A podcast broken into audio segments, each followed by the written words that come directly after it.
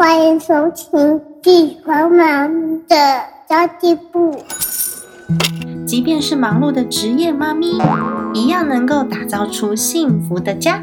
从育儿、财务知识到自我成长，我们都要样样精通。我是精算妈咪 Sandy Two，我会在这里透过自己自身经验的分享，以及访谈各个领域的专家达人，让你跟我一起打造属于我们自己的理想生活。Hello，大家好，我是陪你精算生活、创造理想人生的 CND Two。不知道大家有没有听三百一十六集的那集节目哦？因为在那集节目当中，我跟大家提到，我觉得夫妻一定要谈钱，它是一件非常重要的事情。因为谈钱呢，不只是钱本身而已，而是在处理钱的过程当中，我们可以去凝聚未来的共识。但是你知道吗？夫妻谈钱，光是有意愿谈，哇，这一关就不是太容易的事情了。所以蛮多人问我说：“诶，财要怎么理呀？家庭理财到底要怎么做呢？”其实我觉得，我到目前为止遇到最多的困难，跟理财本身的技术上都没有太大的关系，都是这些技术方法谈完之后难在执行力，因为执行面每个人会遇到的问题。跟困难点都不同诶尤其是牵扯到另外一半啊，或是另外一半的家人，哦，这时候如何跟对方沟通就会是重点了。所以我觉得家庭财务问题不只是财务问题，很多时候都需要用智慧来沟通。所以今天我请到了我的好朋友，我这位好朋友呢，大家可能在我的群组里面比较常出现，所以大家已经认识他喽，就是我们的丽丽老师。那介绍一下我们。丽老师的背景哦，我们丽老师呢是美国的 Seattle Pacific University 的婚姻家族治疗的硕士，也是文化大学推广教育情场自我行销术的讲师哦。现在呢也有一个自己的社团，叫做爱情婚恋教练。Hello，丽老师，欢迎你再次来到我的节目。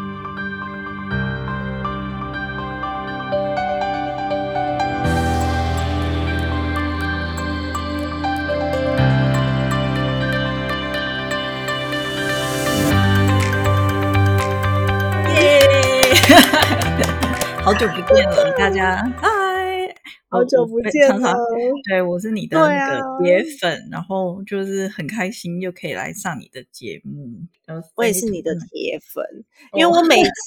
我每次遇到就是粉丝问的问题的时候，我都觉得哇，这百分之八十都跟财务没有关系，也不能说没有关系，是没有直接关系。嗯嗯，因为财务问题就是死的嘛，那个步骤 SOP 一二三四解决就解决掉。可是你当中有很多无法执行的地方，都是卡在沟通哎哎。可是我觉得我我觉得还是很你还是很厉害，因为我只会的就是呃婚姻智商这一块，所以我觉得沟通比较不难。可是我觉得理财啊要记账，然后要去疏通那些东西哦，我觉得这个比较厉害吧。所以我觉得我们两个要应该对。应该就天下无要 互补，真的耶！所以，我我觉得其实认识力也也已经蛮多年的嘞，默默的就变成很多年了。我每次都觉得你超客气的，你都是说你你在家育儿，所以不希望我介绍你是婚姻智商的这个专业。不过你本科念的其实是婚姻家族治疗，嗯，我真的很少听到。家族治疗这四个字，所以我很好奇，这个跟一般的婚姻之商啊，或者是一般那种什么伴侣之商，这种到底有什么不同啊？OK OK，非常非常好的问题。那我现在要来科普大家一下，大家 因为我觉得台湾的。嗯，智商界啊，我那时候从美国回来的时候，也是有一点点说，哦，原来台湾跟美国还是有一点点不一样，所以我来跟大家稍微讲一下，大家听一下哈，就当做是呃，就是一个一个一个 Google 这样子。那大家大部分听到智商，都第一个印象就是好像是电影上面一对一一个房间，对对对，跟心理师在那边聊心事，讨论自己的问题，对不对？那我也是开始在美国念心理相关的科系以后，才发现心理智商师其实分的很细。简单科普，就是在台湾如果要考心理师执照的话，有分成临床心理师 （clinical psychologist） 跟智商心理师 （counseling psychologist） 两种。那 clinical psychologist 总概来说呢，他们做的是心理横件，那工作地点大部分是在医院。所以你在医院，如果你去看精神科，或者是你的小朋友有什么 ADHD 啦、过动啊，或者是呃需要做一些评估，就是他的呃什么行为治疗那些东西的话，大部分你遇到的那些心理师，他们是临床 clinical psychologist。那智商心理师做的是会谈，就是呃工作的地点大部分在台湾是一般的大专院校。就大学啊，现在都是规定在辅导室里面一定要有证照的职场心理师。那很多人都会用辅导一词，那辅导就是呃国小啦、国中啊，不是会有那种辅导室，对不对？对。那我们用心理智商的概念跟理论去帮助个案度过低潮、解决问题，然后自我探索跟成长。OK，所以这是台湾就是比较统筹分。我回来的时候在考这张心理证。证照的时候发现说，哦，台湾是这样分的。那至于婚姻跟家族治疗，就是 marriage and family therapy，我在美国申请研究所的时候发现这个科系呢，在台湾比较少，但在美国还蛮普遍的。因为是可能美国大家知道离婚率太高了，有三个人里面可能有二点五个 离婚，因为他们的自我意识比较高，然后所以大家都。就是以自我中心的这种核心价值，就是秘密密，对不对？我我应该要怎么样？我我的 right 是什么？这样，所以产生会会去会去捍卫自己的权利啦。对，那大家都知道，婚姻其实就是要很多的退让，然后很多的牺牲，很多的嗯，两个人去沟通磨合。那如果你是我我我非常忠心的人，可能就会产生很多的婚姻的问题、家庭的问题。那我从小呢，刚好就对这个关系的议题很有兴趣，然后也发现我自己在感情里面啊，还没有念的这个科系的时候，比较会钻牛角尖。所以因缘际会之下，哎，我发现了有这个科系，然后主要是针对伴侣加上整个家庭下去会谈，我就觉得说，哇塞，这个应该不管我去哪里，因为我想说以后有可能会回来台湾吧，我觉得这个还蛮呃特别的，然后也婚姻就是到哪里都会。大家一定都会想要有伴侣关系啊，可是伴侣关系一定会有一些沟通上面的问题，所以我觉得，哎，这个我还蛮想要深入去了解，所以我才会去念这个系所。哦，尤其是整个家庭下去会谈，那真的是感觉很复杂哎。对对对，然后我就会想要跟大家分享，我实习的时候啊，那个时候我才二十四岁、二十五岁，然后你知道那个二十四岁、二十五岁的一个。研究生，然后坐在那个会谈室里面，然后有一家五口，就是爸爸妈妈，然后还有一个高中生，一个国中生，然后一个小学生，五个人，然后在那个智商室里面，然后加上我跟另外一个 co-host，我们两个智商师，所以两个对五个，然后总共有七个人在那个智商的小 空间里，好热闹，感觉你们应该是开 party 吧？对，就觉得哦。因为那个时候也自己还是很菜鸟，有没有？然后又遇到那种爸爸妈妈，就是他们其实已经是社会人士，其实自己也很紧张。但是因为为了就是要交报告啊，我们就是要做那个呃论文写，就是要写关于这个家庭，所以的确是非常热闹。而且在那个同一个空间里面有非常非常所我们所谓的 dynamic，就是不一样的关系的互动，比如说爸爸跟小孩，妈妈跟爸爸。妈妈跟小孩，妈妈跟我们，你知道吗？就太多的那个线可以这样牵在一起，所以同一事情在发生，真的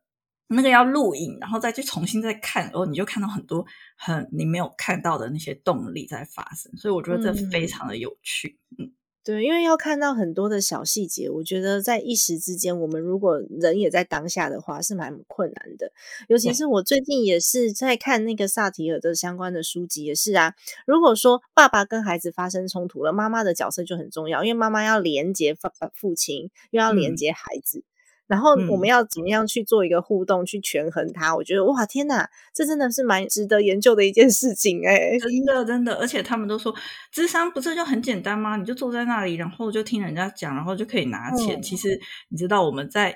研在研究所的时候，然后在学那些东西，我觉得天啊，头好痛哦！就是你其实坐在那边，你虽然不讲话，可是你头脑有很多的东西一直在。跑过去，就是一直在研究，然后一直在分析，然后在想说什么该讲，什么不该讲，然后要讲什么比较好。所以其实真的嗯这个收费真的是很值得啊。我完全可以理解，你知道吗？嗯因为我觉得这就是所谓的呃职业病，也不能说是一种病，可是你是相关职业的人，你就会去连接到你所有脑袋里面有的知识，然后去解决问题。就像我之嗯前有念音乐系的朋友，他也是，他每次嗯去欣赏演演唱会，或是去去听那种歌歌剧院的演奏的时候，他的脑袋嗯里面是可以把。大提琴的谱写出来，小提琴的谱写出来，然后钢琴对觉得你好像没在干嘛，可是其实你头脑里面有一万个东西在跑的。是，他居然可以嗯把乐器分开听诶、像我们这种完全就是没有，概念就，是傻傻的进去听嘛，对不对？然后就觉得，哦好像就是朋友在跟你讲心事啊，这那么简单的工作，这样其实嗯真的不简单，这样、就已嗯经在分析说，哦，这个是为什么，成因是什么，有可能他的行为是因为什么问题所所导致的之类的，或者是少年嗯创伤啊，什么有的没的，我可以理解，是因为我有一阵子看很多相关的书籍，所以在别人给我资讯，在跟我聊天的时候，我脑袋也嗯。会稍微出现一些这些东西，但是是。没有很专业啦，不像丽丽老嗯师你们那么专业。没有没有，因为我们自己在当学生的时候啊，我们就被嗯要求说要去当个案试试看这样子。那嗯我其实坐在智商，原本都是坐在智商室的那个位置，所以就头脑都非常的累，对不对？可是我嗯去当个案的时候，我发现说，天呐！当个案真的很疗愈，就是你可以随便讲你想要讲的东西，然后对我去动我，我就觉得啊，这钱真的付的很值得。我每次从智商室出来的时候，我心情都非常的开心，好像要放下了很多事情的。对，这就是为什么我那么喜欢找你聊天的原因了。没有付没有没有付智商费，哦哦哦，还可以聊天，有没有？可以聊一太聊客气了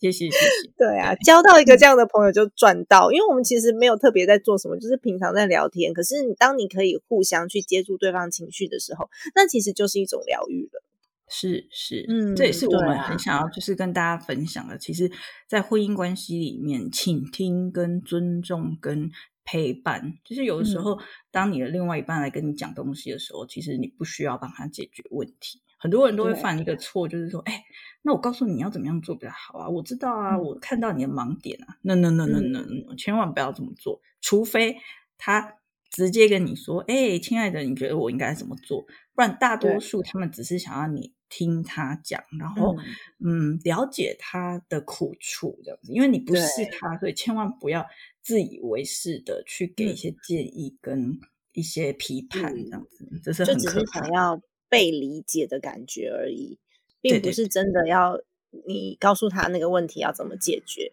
因为我觉得有很多，尤其是男生，我觉得嗯男生可能比较理性，所以他们都会试着去帮你解决问题，而且你没有照他的方法做，他会生气 就造成另外一个压力。所以啊，如果 是遇到这样子，我们可能就是要慢慢的去呃 coach 我们的另外一半，说，哎，其实你知道吗？我只是想要你听，就是还没有讲之前，我就说，今天我只是想要你听我说，然后如果你听我说，嗯我就会很开心，我就会心情就会变好了。你不需要给我任何建议，这样。没错，嗯，那说到家庭啊，据我的观察，就是再怎么和谐的家庭，总是会出现那么一两个非常特殊的人，让全家人呢都很头痛。看到他就感觉，嗯，好像不是这么 的欢乐，然后嗯。就会有这么逻辑很特别的人，然后几乎跟家里面的人都产生过纠纷。这种角色，其实在在每个家族里面多多少少都会有、欸，嗯，那如果是结婚的话，不管是先生的亲人还是太太的亲人，其实都很让人烦恼啊，嗯，对吧？是是是，嗯对啊，这个很正常，因为我们就是世界上就是人家说一一种米养百样人，所以我们不可能就是都复制出跟我们一模一样啊，想象啊，嗯或者是呃思考路线都一样的人。那我记得以前有听过一个说法，就是这些让人很头痛的人，该智商的人都不会出现在智商室里面，反而是对，你知道吗？完全同意，对对对，通常都是他们都会觉得自己没有问题。对，然然后后就是都是你有问题，都是你需要改变，然后所以出现在智商室里的人，反而都是被这些人请了也好，以爱为名的指责、批评、数落也好，所以产生因为太多啊，因为他都一直怪我，然后他都一直骂我，所以哦，我很累，所以不得已跑来自伤。对，真的，我有 发现这个现象。对，所以如果可以把真正的问题的发生者抓来的话，但是这些人就觉得说，都我都没有错啊，我就是很 OK 啊，问题都是别人啊，这样。对，真的。对，所以如果遇到的话，我会当然就是这里面牵扯的内，就是里面的具体的议题，每个人都不一样，对不对？那我们只能 general 的说，当然最重要的还是另外一半的态度，因为另外一半就跟我们是一个 team，站在同一个阵线。然后如果他支持我们的话，这时候。比如说，即使你跟婆婆有什么问题，还是你呃跟老公那边的亲戚有什么问题，那可是如果是老公是站在你这边的，你就会觉得说，哦，至少他了解，至少他嗯可以可以给你就是呃一些安慰支持，这时候的负担绝对会减轻很多。对啊，因为如果说这个人是远亲的话，那也无所谓，就不要跟他接触就好了。可是像李老师刚刚讲的，可能就是近亲，可能就是婆婆。哇，那个真的是你刚刚讲到以爱为名的勒索，或是道德情绪勒索，这种真的很麻烦。那如果对应在财务上面的话，他就可能来跟你要钱，你想说你为什么都不拿钱回家？啊，你赚那么多钱啊之类的，他会用各式各样的理由，那想要远离他都会非常非常的困难。所以我觉得最重要的，真的还是另外一半的态度。哎。是，不然的话，真的好痛苦哦。若连先生都不支持自己的话，你就想说，呃，那我嫁到这个家里面来，我究竟算什么？这就是为什么我们有很多的听众，或者是在妈妈群组里面有很多人会觉得，嗯，比较辛苦的部分，就是因为呃，可能跟先生不是同一个阵线，然后他自己觉得嫁进来，可是是孤立的角色。那这时候我觉得，嗯。就智商或去去智商的话，或者是找支持团体陪伴，然后有呃出口可以宣泄，我觉得这些都蛮重要的。嗯，对啊，我最近有看了一本书，我觉得很有趣，也是我自己在那个 YouTube 上面发现的。这本书叫做《蛤蟆先生去看心理医师》。有不知道老师有没有看过这一本？嗯，我有，我有稍微翻了一下，但是我没有。哦，对啊，我觉得他其实就是蛮有趣的，有讲到刚刚丽老师讲到的，就是该看医生的人都不会去看，都是那个已经被折磨到 觉得自己心里很苦的，然后他用尽各式各样的方式想要去改变关系，但是都没有办法成功的这些人，反而是最疲惫的时候，他想要去了解自己的情绪来源。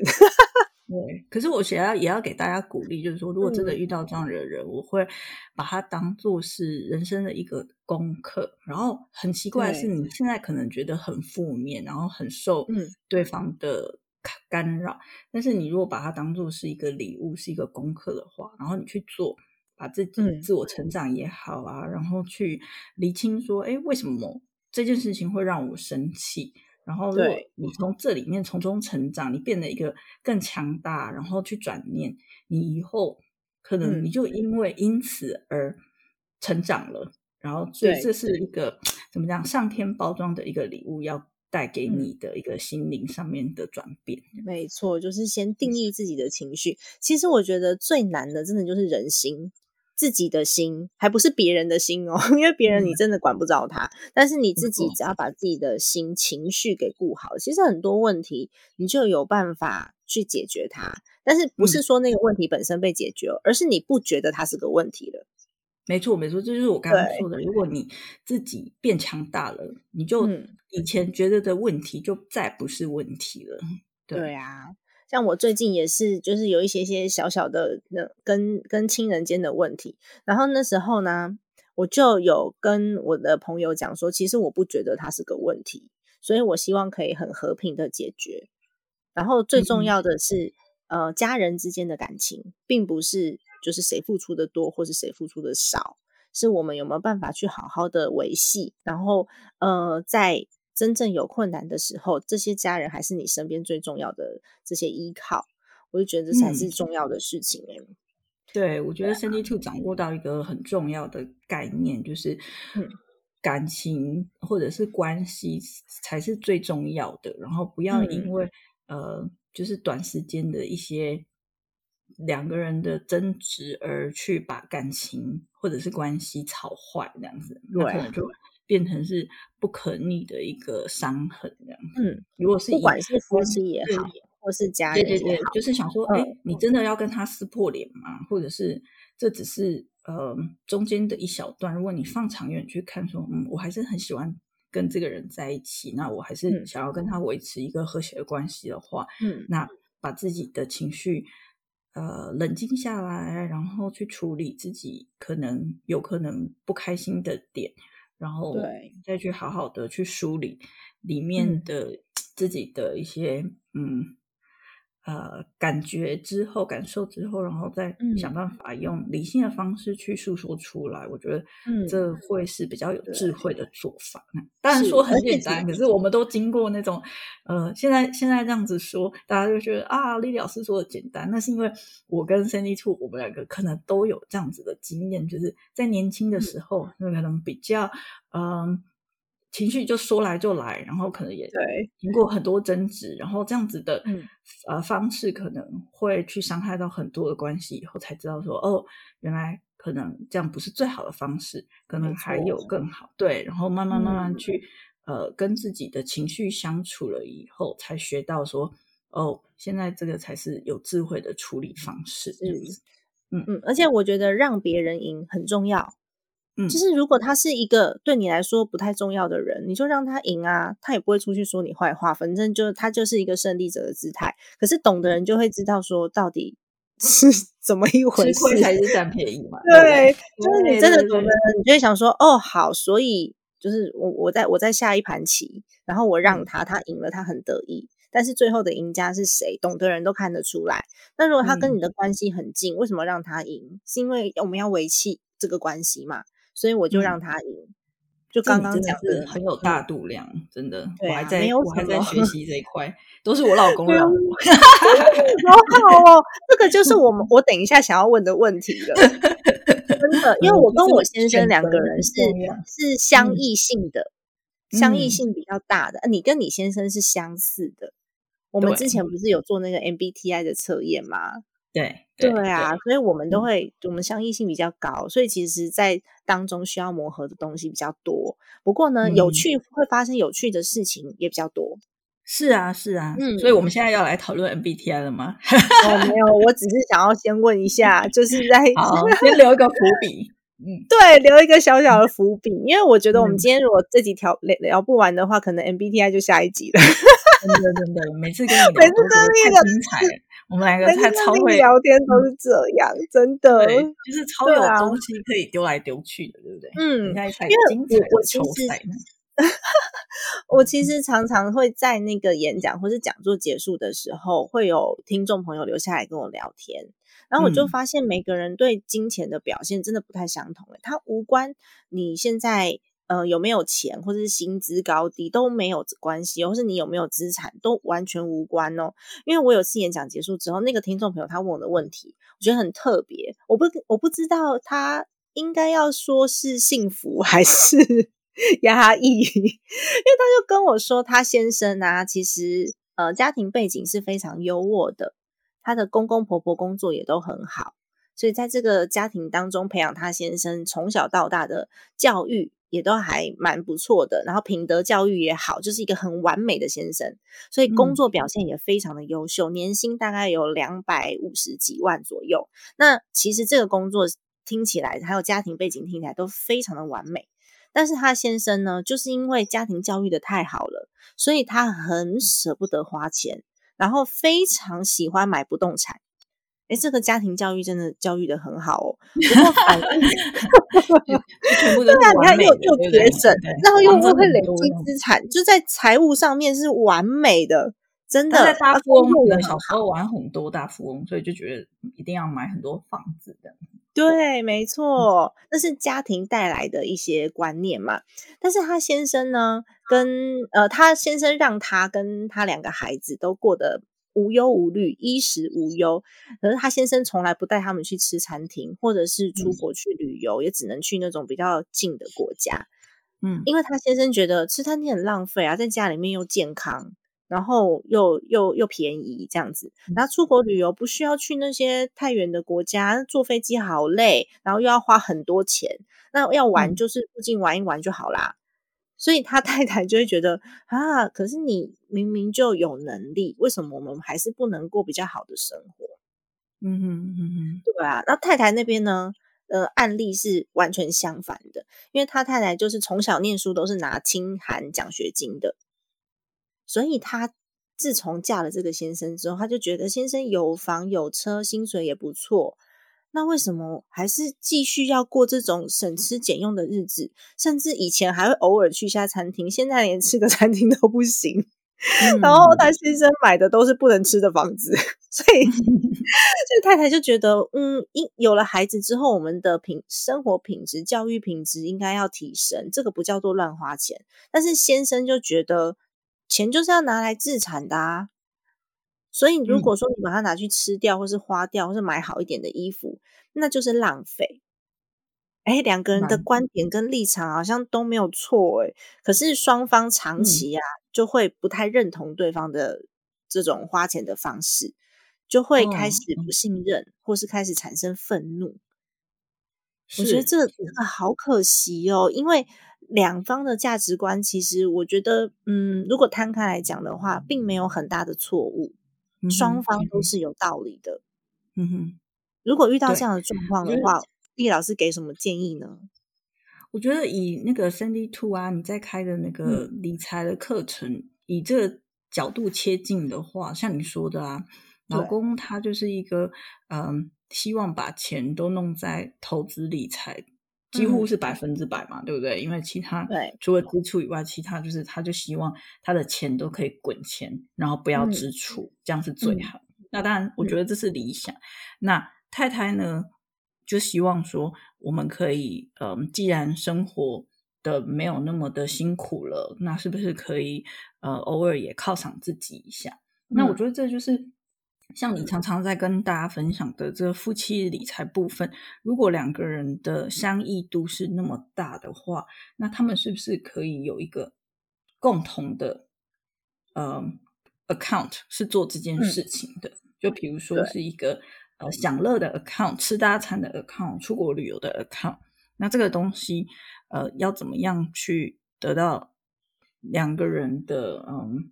同意？两个人呃，两个人去沟通协调。那太太也要想办法把自己的感觉说出来，因为感觉她好像有一点点的委屈，但是又不想跟，她会来跟你讲，可是。我不知道她有没有去跟她老公去。我觉得有可能没有，因为她自己也觉得她没有在赚钱，所以她先生让她这样过这样子的生活，她觉得已经很好了。嗯哼，只是还可以。对对，那我这一次就是跟 Cindy Two，我们要准备要开这个呃夫妻。婚姻里面要讲钱，那昨天在吃饭的时候，我就来问我老公，我就说：“哎，那我们两个到底是怎么样谈钱，在谈理财这样？”他就说：“会啊，如果有的时候你想要呃有一些呃需求的话，像之前因为像你说的，都是他在赚钱嘛。”那我就在家里带小孩，或者是我的收入没有的那么的稳定，那都是靠家里的主要的经济来源都是靠他，那我就会有一阵子就会觉得很没有安全感啊，是说，呃，我到底是赚多少钱，他也没有让我看这样子，所以我也搞不清楚说到底是怎么样。那他就说那个时候你就来跟我讲啊，说，哎，我觉得有一点点没有安全感呢，是你的，你赚的钱是你的还是我们的？然后我们到底赚多少？就是呃，我可能是。我比较会去呃察觉到我自己心里的不安全感，或者是有负面情绪的时候，我就会想办法去沟通。那这个沟通的前提是不用指责、不用批评的方式，而是用一种呃，我发觉我有一种这种感觉。那其实我觉得夫妻如果关系还不错的话，其实老公也会希望你是快乐的吧，也会不希望你是委曲求全，然后是。闷着是不开心的，所以会蛮建议说，如果呃各位在婚姻里面有这种，我觉得大部分的太太都是这样子啊，因为我们要照顾小孩，然后我们是比较是在背后支持的角色，很多时候都是呃经济来源不是在掌握权不是在我们的手上，是的。那有的时候会觉得哦，是不是自己说话话语权会比较弱一点点？我觉得这都是很正常的，不用担心。但是也要想说这个家。也是我们在撑，才有他可以在外面打拼，对不对？我们也要有一点点的这种呃勇气，然后站稳自己的这种嗯立场，就是说，其实我们也是可以有感觉的啊，我们也是可以有不安全感，说，哎，老公，那我可不可以知道说我们现在呃到底是往哪个方面努力啊？那我也希望可以得到一点点的。呃，享乐啊，我也希望可以吃大餐啊，可以出国。我觉得这些都是可以沟通的。我觉得如果讲出来，错说不定你知道，夫妻是很有趣的一个 dynamic。如果她老公是这样子的极端，其实某部分她老公会娶她，也是有一部分他会希望是享乐，他才会娶这个女生，你懂吗？嗯就是在我嗯们的那个、呃潜意识里面，我们会受对方吸引。比如说，呃，我可能比较是呃 spender，像你说的嗯 spender，、然后我老公可能是 saver，他都是存钱的人。可是他之所以会被我们吸引，就是因为我们这种 spender 所带来的快乐，然后就是买东西或者是去外面探索所带来的乐趣，会让他觉得说哇，你的生活很有趣，然后我跟你在一起，我可以得到这些东西，所以嗯他会被我们吸引。那反而我们会被 saver，我们会被这种储蓄型的人吸引，是因为他们带给我们一种安稳，就是诶，他有在储蓄，感所以我不至。于我会担心我们家会坐吃山空，你懂吗？对，所以我们其实都是，我们其实都是里面都存在着这些特性，只不过是我们是谁表象的比较多出来而已，这样子。对啊。所以我觉得其实还是可以去沟通，对，然后嗯。把他那个把对方的那个享乐的那个部分，他的呃 desire，他的欲望，把它拉出来，其实我觉得还是可以找到共同点的。嗯，对对，只是你看哦，光是这个问题呀、他就完全没有办法从财务上面去着手，它完全是金钱的价值观。那有的时候，金钱的价值观啊，跟你的嗯收入真的不一定是成正比的耶。你不要以为很有钱的人，他都会觉得啊无所谓，这是小钱。没有，有些有钱人很小气的。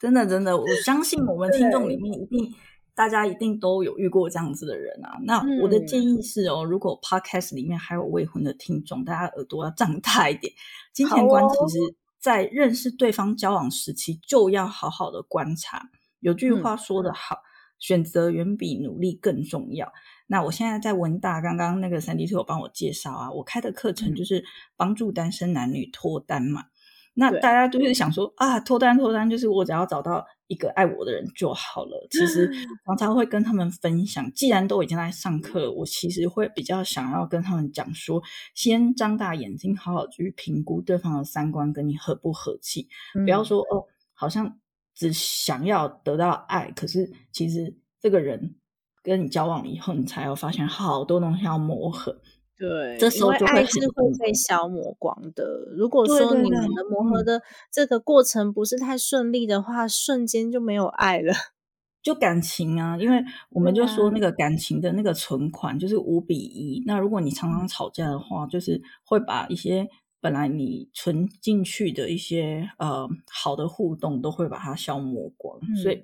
嗯，有些我们想要认识，就是有些人他们都说哦，我想要认识有钱的人啊，好不容易认识了富二代，那出去约会时候才发现对方都是拿家里的零用钱。然后妈妈还要富二代这个把所有的支出都记账，然后大家都看韩剧嘛，就是嫁入嗯豪门的梦想，就是天天拿名牌包啊，天天吃大 餐，这可能对，然后再发现这都是要付出代价的，哈哈哈。就是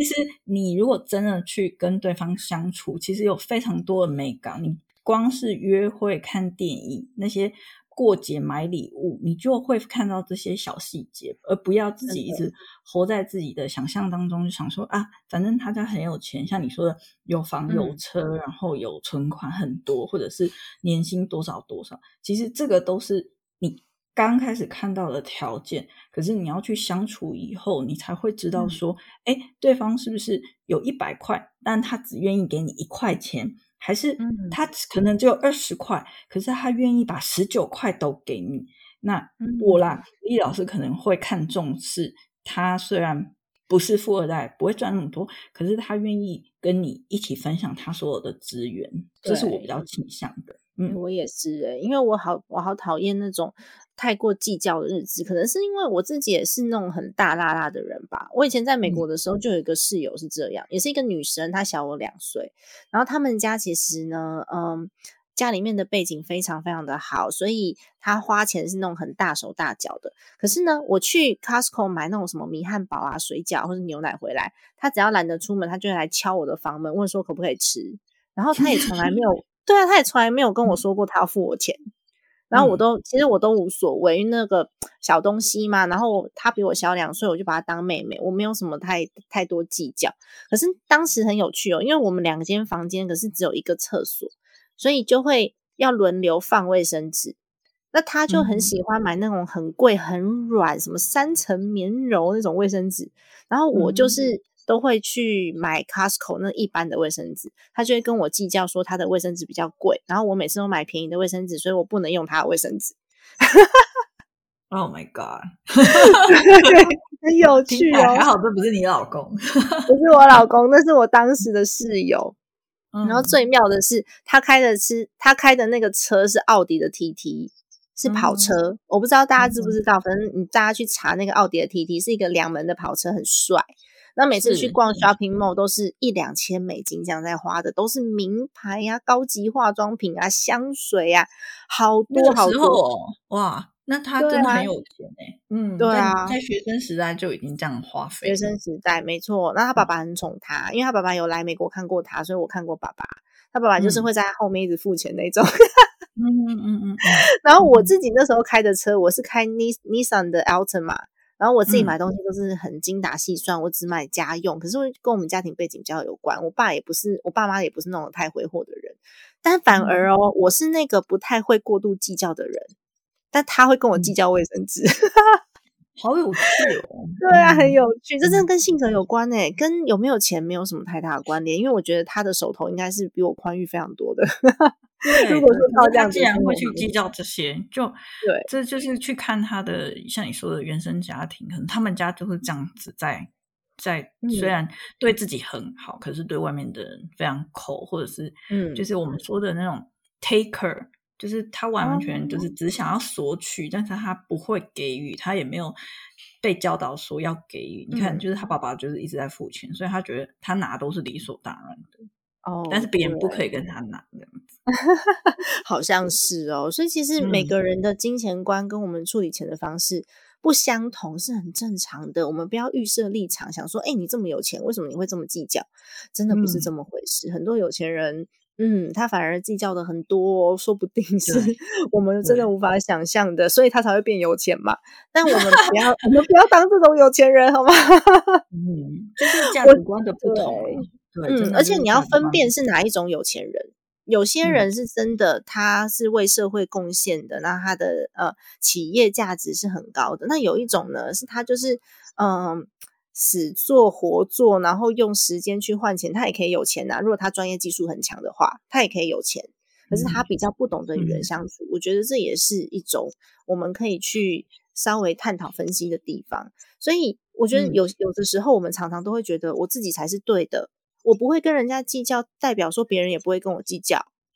哎，好像不是这样对，就是大家其实呃，为什么我才说要拉长约会啊，要拉长嗯。跟对方相处？因为这些 mega 其实我觉得，除非刚开始可能装个三六个月都可以，可是像你说的，你看室友，你跟他一生活，你就外表看起来非常光鲜亮丽，你可能觉得说哦，不会跟我计较。那如果你跟这种人结婚下去，完蛋了，你才发现说，对，就是这个啊没完了天啊，连那个 卫生纸在家里卫生纸都要计较，那时候你真的是完全跳到黄河都洗不清了。所以，对啊就像我刚刚讲的，这些生活上用钱的方式，在平常约会的时候，就一定要好好的去去嗯相处，然后去好好不要不要两只眼睛都闭起来，闭起来是结婚以后再闭，结婚之前一定要张大眼睛、嗯看对方。我之前结婚之交往过一后真的就是对闭起来比较好，日子好过一些。对，结婚之后就就就算了吧。我之嗯前交往过一个男生，然后我记得那时候我们在加拿大念高中，然后他的嗯家境算不错，就是妈妈每个月会跟男生说这个。呃，他有三百，因为他就给他一个信用卡，所以他就说，哦，你的那个 quota 就是三百块加币的刷卡额度，那大概那个时候。折合台币也有六千多块，以高中生来说算是。多了吧，对不对？哦，对，但我发。现啊，就是我跟他交往期间，他每个月就是到算账的时候，都会被他妈妈就是那个账单寄来的时候，他妈妈就会说：“哎、又超支的。”就是他每个月都会超支。那当然是信用卡超支，所以嗯妈妈也不能怎么样。可是那时候我在心里就有一个警讯，就是他 天哪，那他怎么可以就是就是嗯嗯过一百块的生活，可是会花一百二、一百五这样子的，嗯这样的的的消费的心态，可能他是适合交往恋爱的对象，可是如果结婚后每个月都透支，我可能会吃不消。嗯，我之前也有一个朋友啊，其实我那个朋友当时也是个男生，然后他人非常非常的好，对我也很好，然后当然那个时候也曾经有有追过我，但是。后来我我我我发现我们虽然可以当朋友，可是绝对没有办法交往，就是因为他人太好了。你知道他是那种心肠很软的人，只要有朋友需要帮忙，他就是在所不辞，然后也嗯。没有去评估一下自己到底有没有能力，他就会一头热的下去帮忙的。然后当时哦对，嗯然后当时也是因为呃八八水灾的时候嘛，他就号嗯召了非常多的人去来捐款。那当然，嗯那个时候是这个朋友，这个朋友那个时候已经是朋友了啦。因为当时我已经有男朋友，就是我现在的老公。然后嗯他那时候更确立，我那时候没有答应跟他 交往是对的，是因为他号召了很多人去帮忙，然后他甚至把他自己全部的薪资，不知道几个月的薪资全部都捐出去。嗯，哇哦，那嗯。我觉得这个人很好，呃我也嗯。很认同他，我很喜欢跟他当朋友。可是，一旦当情侣或是夫妻的话，呃，嗯像。我自己就嗯我是会量力而为的人，嗯，嗯所以我就会觉得有一点生气，可能会影响到家里面的生活品质。是啊，是啊，这就是金钱观上面的不同。就是像你说，没有对与错。也许他今天遇到一个跟他志同道合的女生，然后愿意这样子，就是哇，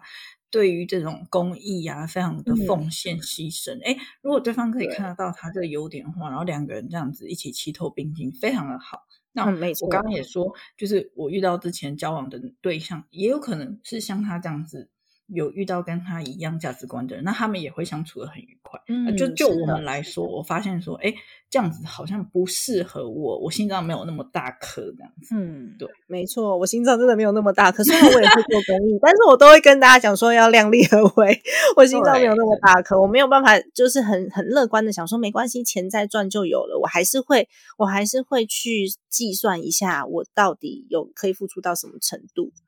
对所以我觉得这就是绝对性的不同。可刚刚丽老师讲到，我觉得很担忧的地方是，你就觉得说，哎、双方一定要价值观相同才有办法相处。那我其实很难去判别或是了解我们双方的差异。那这时候有什么样子的方式可以帮助我们呢？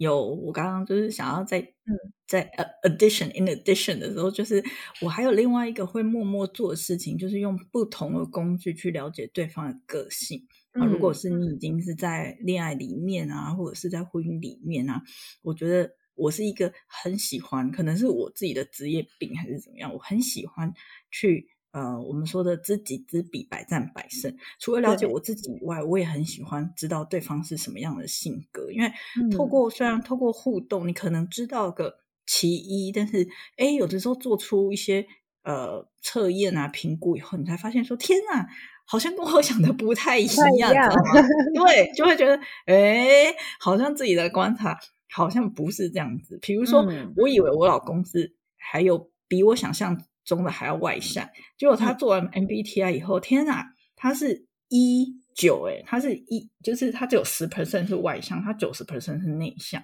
我就想说，天哪，就是外显跟内在不太一样。对对对，因为他就嗯是出去 social 还算蛮能见，就是还蛮可以跟别嗯人聊天的。可是我有发现说，他真的还蛮不喜欢 social，就是他每次可能就是跟别人互动，他是可以好好的、很礼貌、很很也嗯很 nice 跟人家互动。可是我有发现说，好像并不能太多，然后太多他就嗯会觉得有点呃，就是他不会把自己都安排在 social 这样，他非常喜欢就是工作完就回家，工作完就回家。对，我我觉得这有的时候怪显嗯啊，看不太出来，是因为我们都是成年人了，我们会去，我们我们会去呃稍微去调整自己做现在应该做的事，但是有些人对对。所以我们现在想要在这个 social 场合里面，我们想要做好这个工作的时候，我们就会表现出哎 social 的样子。可是有些人。他在 social 的时候是耗能的，就对他嗯来说嗯。这是很累的事情，所以他需要回到家去休息。那有些人呢，是他在 social 的时候是在充电的，他很外向，所以他只要跟别人在一起，他就是充电。他回家无聊的时候反而很耗能，但是两件事都能做，所以外显我们其实看不出来。真的，真的，你讲到一个嗯重点，所以我们有的时候都一直以为别人是这样子的，然后后来我去做了这个，就是，诶，就不好意思请我老公 做个 MBTI 以后，因为他就是很，他就是很不喜欢做那个东西，他就会说，哦，这个我都有点看不懂，到底这个问题是在问什么，因为嗯他中文有点差，他是从国外回来，有的时候我就说，嗯哈哈，我我讲给你听，我解释给你听。然后做了以后，我发现这些工具，像星座，我也是很喜欢看。然后 MBT 啊，然后做了以后，我发现说可以协助我更快的去了解对方，也省去很多不必要的说希望你跟我变得一样这种幻想。就像刚刚 Sandy Two 讲的，MBTI 有一个非常非常棒的外向跟内向的评估，这只是四项里面的其中一项。这个做了以后呢，我就觉得哇，就是我就可以接纳我自己是一半外向一半内向的个性。嗯，以前我可能觉得，哎，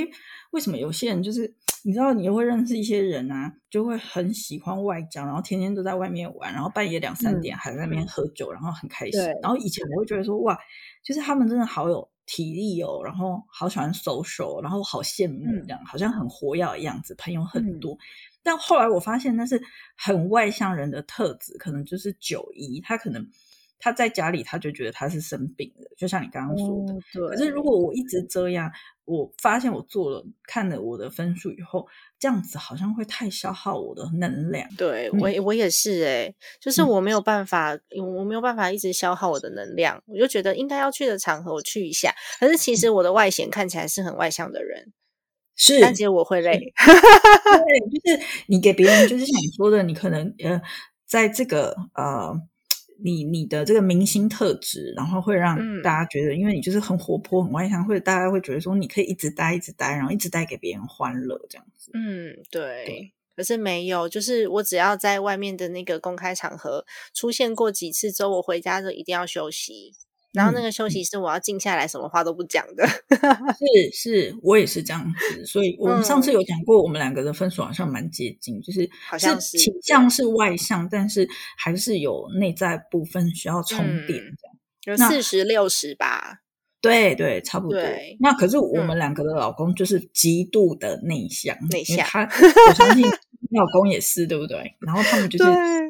就是完全不喜欢 social，或者是 social 你有看过我老公的分数啊？有有，也是跟我老公不相上下，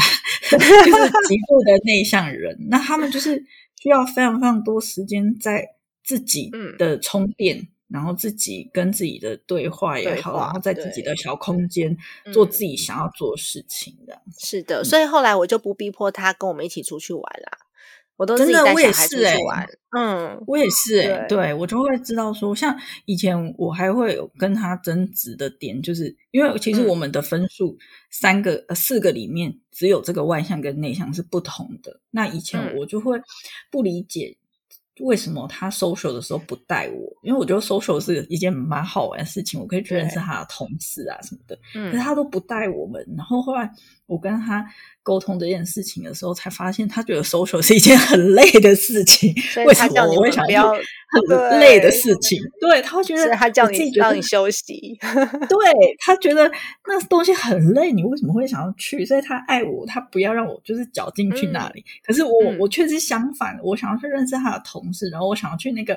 就是比如说尾牙，还是他们有那种 social 的那种场合，我想要去跟他们就是聊聊天呐、然后跟他们呃关心他们的。呃，同事嗯。关心他们的家人，我想我喜欢那种 connection，我喜欢那种刺激，这样。就没想到后来聊了以后才发现，哦，这是我们两个的差异，这样，然后就会嗯。越来越接纳彼此。所以我觉得这个哦 MBTI 真的是蛮有趣的东西，蛮有趣的一件事情。对，那么今天的节目呢，我就先停在这边，因为我怕节目太长。至于 MBTI 是什么东西呢？我们下一集再跟大家做解答。我先跟大家剧透一下哦，因为我的 MBTI 刚刚丽老师讲说，她有三个跟老公一样，然后一个不一样而已，对吧？嗯我四个跟我老公都不一样哦。你们两个就是非常典型的 opposite attracts，就是异性真相。的，没错，那也会有非常多需要磨合的地方。然后到时候我们在下一集节目当中可以跟大家分享。那请大家关注一下一月十号，也就是这个礼拜二的晚上九点半，我们的非读学的讲题就是会经由家庭理财还有夫妻之间的关系，去厘清怎么跟。另外一半沟通家庭财务，那么主讲人也会是丽丽老师，然后我这边呢会做一个配搭的部分，然后我们一起就呃怎么跟另外一半沟通家庭理财呢，有一个稍微比较深入的探讨。也希望大家在一月十号可以来参加我们的线上非读学。我们现在线上非读学的支持计划都是免费的哦，然后希望大家可以多多来参与。好的，那我会把报名链接放在资讯栏位给大家做参考。今天的节目就先到这边结束了，我们下一集继续来揭晓什么是 MBTI。MBTI 是世界五百强大企业都在用的一个工具啊，了解自己员工，然后了解自己身边的这些主管的工具哦。家庭理财就是为了让生活无虞，分享这期节目，让更多的朋友透过空中打造属于自己幸福的家。我们下期再见，拜拜，拜拜，谢谢，拜拜。